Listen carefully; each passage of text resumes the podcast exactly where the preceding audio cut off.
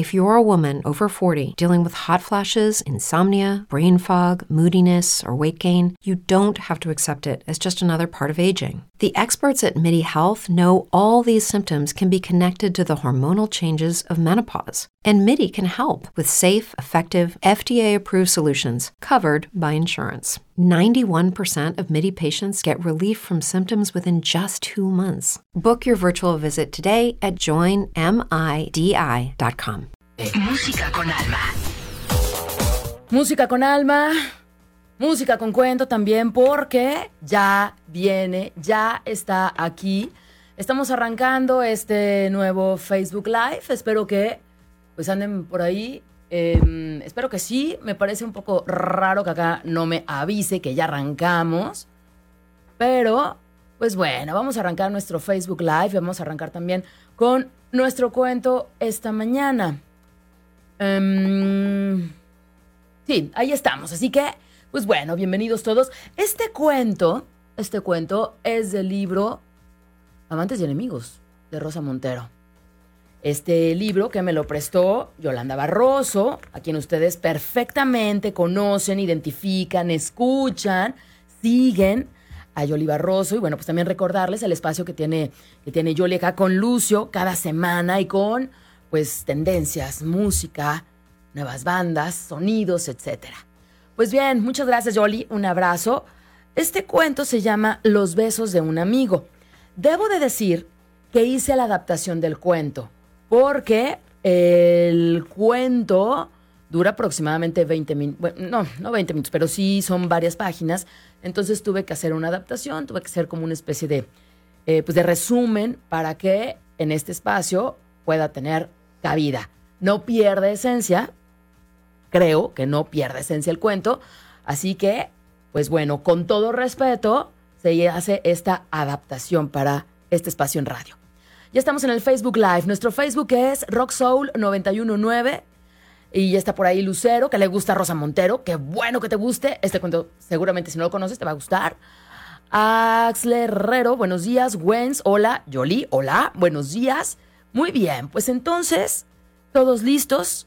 Pueden sumarse a nuestro Facebook Live. Que en este precise. no. No, no, no, no, no. No, no queremos que se reinicie esta cosa. Queremos hacer un Facebook, Live, un Facebook Live. Muy bien, bueno, pues vámonos. Este cuento se llama Los besos de un amigo. Se llamaba Ruggero y era vecino de Ana. Ella vivía en el segundo y él en el sexto. Ruggero era italiano, periodista, corresponsal en España del Corriere de la Sera. Tenía 35 años, una esposa llamada Johanna y tres niños pequeños lindos y rubísimos. Cuando salían juntos y te los encontrabas en el portal, tan guapos y educados parecían un anuncio. Toda esa opulencia familiar colocó a Ana desde el principio en desventaja. Y no es que la vida de ella estuviera desprovista de cosas, no, ni mucho menos. En su profesión estaba atravesando momentos muy dulces. Ella había conseguido convertirse en chef, una chef de prestigio, con una estrella Michelin, premios y estupendas críticas. Además, Ana le gustaba escribir y publicaba una sección no de recetas, sino de artículos sobre gastronomía en uno de los diarios nacionales. Era lo que la gente entiende por una persona triunfadora. Pero el mejor cocinero del mundo puede ser un maníaco depresivo que desea morir tres veces cada noche. Ana no, no, no deseaba morirse, y en general tan solo se deprimía muy de cuando en cuando y decentemente esto es, en niveles poco desmesurados y manejables. En sus 45 años había convivido con varios hombres, se había desvivido por unos cuantos más y al cabo había decidido dejar de hacerles caso. Eh, digamos que había llegado a la certidumbre de que el amor era algo que uno puede prescindir para vivir. Había descubierto que prescindir del amor era justamente lo que permitía a ella vivir. Había visto que varios de sus conocidos negociaban su existencia de ese modo, Personas que tenían muchas actividades, muchos amigos, salían, entraban, viajaban, etc. Pero en el horizonte de sus vidas ni siquiera despuntaba la inquietud amorosa. Eh, nunca les preguntó cómo se las arreglaban con sus cuerpos, era algo muy privado. Si la piel no les exigía el contacto con otra piel ajena, si en la soledad de sus camas de madrugada no se hubieran dejado matar en ocasiones por un beso en los labios. Pero no, parecían arreglárselas muy bien. y estaban serenos. En sus peores momentos, de madrugada, Ana, cuando el insomnio hacía de su cama un tormento, las manos le abrazaban de ansias de tocar. Pero durante el día se las apañaba para vivir tranquilamente. Se las iba arreglando con la renuncia al hombre. Pero entonces llegó Ruggiero. Ruggiero con sus años de menos y su familia de más, y se le vino abajo el tenderete a Ana. Se lo encontró por las escaleras el mismo día que se mudaron. Muy alto, atlético, con el pelo rubio, los ojos azules. Ruggiero era de Milán. Le llamó la atención su mera guapesa, su sonrisa de niño un poco ajado. Pero si él estaba ajado, entonces ella... Porque se había retirado de los hombres, pero no era ciega. A las pocas semanas empezó a coincidir con él en el autobús. Siempre amigables, a medias en italiano, a medias en español, chapurreos bien intencionados y divertidos, porque. porque Ruggiero pronto se dio cuenta, Ana, tenía un gesticulante y agudo sentido del humor. Y ella sentía debilidad por los tipos ingeniosos. Toda su vida se había enamorado de hombres muy graciosos, pero que la habían hecho llorar.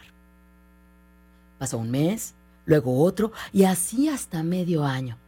Y para entonces Ana empezó a descubrirse unos extraños comportamientos matinales, a veces lenta y aleidada. Deambulaba sin rumbo fijo por la casa durante largo rato y a veces aceleraba histéricamente, se atragantaba con el café, se le caían las cosas. Todo eso no eran sino mañas, maniobras horarias para llegar al autobús justo a las nueve y coincidir con el vecino. Y en efecto, él siempre se encontraba allí, o casi siempre. E incluso parecía buscarla. He venido toda la semana a la misma hora, pero no estabas, le dijo una vez tras un pequeño viaje de Ana a Londres. Ella era autosuficiente, ella era una mujer retirada del mercado, ella era un iceberg. Pero empezaban a derretirse las láminas de hielo. Ay, cómo la mirada de Ruggiero, con qué ojos de interés y de seducción. Un día Ana le contó a Ruggiero que acababa de conectarse al correo electrónico y él le envió a la mañana siguiente un breve mensaje. Chao, bienvenida a la red. Espero que te diviertas con este juguete. Ana ignoraba los efectos fatales del email. El email. Empezó a teclear carta tras carta sin darse cuenta del extraordinario sucedano de intimidad que el hilo cibernético iba creando. El email vino a rematar la situación. Ella estaba más o menos preparada para defenderse de su propio deseo cuando se encontraba cara a cara con los hombres, pero no supo manejar al Ruggiero cibernauta. No supo controlarse a sí misma cuando soñó a Ruggiero al otro lado del opaco silencio electrónico.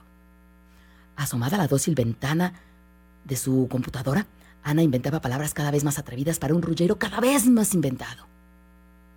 Y decía, a veces, cuando estamos juntos en el autobús, tengo la tentación siempre reprimida de poner mi mano sobre tu pecho y sentir, a través de la tela de tu camisa, la firme tibieza de tu carne.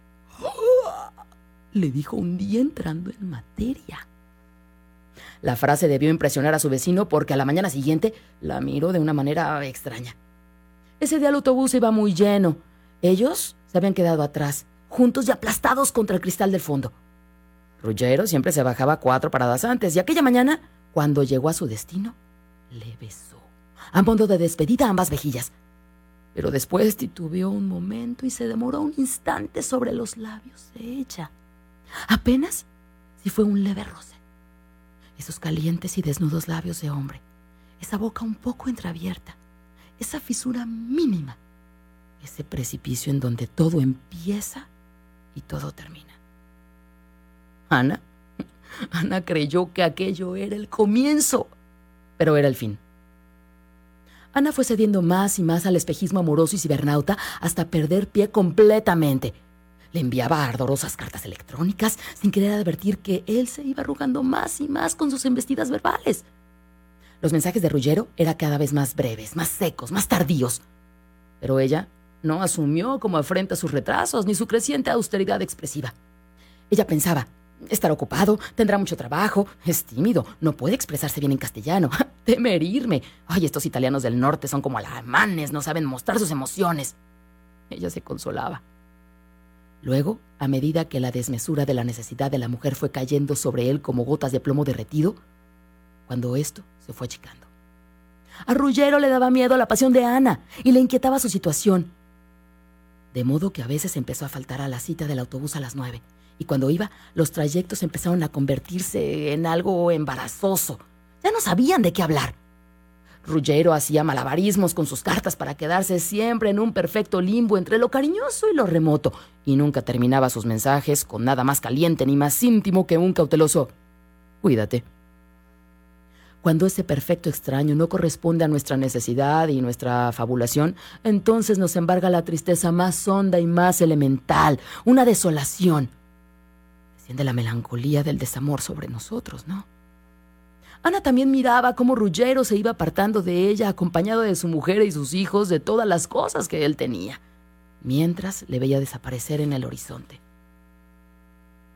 Ay, le rogó, le suplicó, le juró que dejaría de escribirle, se desdijo, le juró que dejaría de quererle, se desdijo otra vez. Si no había llegado para el autobús de las nueve, se esperaba hasta el de las nueve y media para ver si venía, aunque lloviera o lloviznara o granizara o soplara un vendaval insoportable. Incluso empezó a ir al autobús de las ocho y media, por si acaso él se levantaba antes. Y además, cada vez que veía el nombre de Ruggero en los buzones del portal, entraba taquicardia.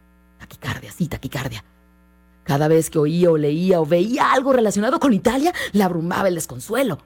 Cada vez que caía un periódico en sus manos, creía morir de añoranza aguda. Inventó platos pseudo-italianos para homenajearles secretamente en la distancia. Por ejemplo, el provolone al corriere de la cera, espinacas milanesas ruyentes.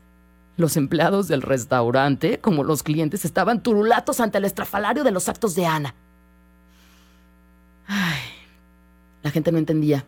No podía saber que por entonces ella no tenía otro afán en la vida que el de embarcarse en el antiguo viaje, el único que en verdad merece la pena realizar. Ese viaje que te conduce al otro a través del cuerpo. Ay, los dedos, descubrir el olor de las axilas, zambullirse en el deleite del ombligo, adentrarse en el secreto de esa boca entreabierta, como quien se aventura en la inexplorada isla del tesoro. Hmm. De manera que Ana siguió haciendo el ridículo algunos meses más hasta que una madrugada, en un momento de lucidez, o quizás de hastío, le mandó una carta razonable a su vecino. Y escribe. Estoy contenta con mi vida. No importa que no haya respondido a mis avances. Y terminaba magnánima, airosa y enviándole un casi amistoso beso. Ruggero le contestó a la mañana siguiente con una celeridad y una expresividad insólitas en él que hacía mucho tiempo no veía. Su carta larga, locuaz, chistosa, estaba llena de alivio y de palabras afectuosas. Decía, ah, qué bien que estás contenta. Estoy contento si tú estás feliz. Bueno, estaba medio italiano, ¿no? Medio argentino. Besos amistosos. Ana, Ana hubiera querido matarle. Fue la estocada final, la herida última. Ella había sobrellevado su creciente frialdad, su desatención y sus retrasos, por lo que ya no podía soportar ya no podía soportar todo ese afecto equivocado. De modo que durante estos meses le había sido tan fácil escribir en sus cartas una miserable expresión cariñosa, cuídate. Y ahora era capaz de pasar de la noche a la mañana y tan fácilmente a los exuberantes besos amistosos. Pero entonces, ¿no había sido timidez? ¿No había sido represión emocional? ¿No había sido diferencia cultural, sino simplemente nunca había mirado como Ana había querido que la mirara? El rugiente rullero no rugía para ella. Y le contestó Ana. Me mandas besos amistosos y deduzco por ello que a lo mejor pretende ser mi amigo. Pues lo siento mucho, Ruggero, pero ya ves, tengo muchos amigos, de sobra, y ni necesito, ni me interesa entablar una amistad con nadie más. O por lo menos no tengo ningún interés en hacerlo contigo. Ah, y por cierto, Cuídate. Este texto lo escribió Ana. Este texto envió como última carta de su precaria historia. Y, a partir de entonces, muy furiosa y muy digna, empezó a tomar el autobús, el autobús de las nueve y media. Este fue el cuento de hoy. Hello, it is Ryan, and we could all use an extra bright spot in our day, couldn't we? Just to make up for things like sitting in traffic, doing the dishes, counting your steps, you know, all the mundane stuff. That is why I'm such a big fan of Chumba Casino. Chumba Casino has all your favorite social casino style games that you can play for free anytime, anywhere with daily bonuses. That should brighten your day a little. Actually, a lot. So sign up now at chumbacasino.com. That's chumbacasino.com. No purchase necessary. Group. Void were prohibited by law. See terms and conditions. 18 plus.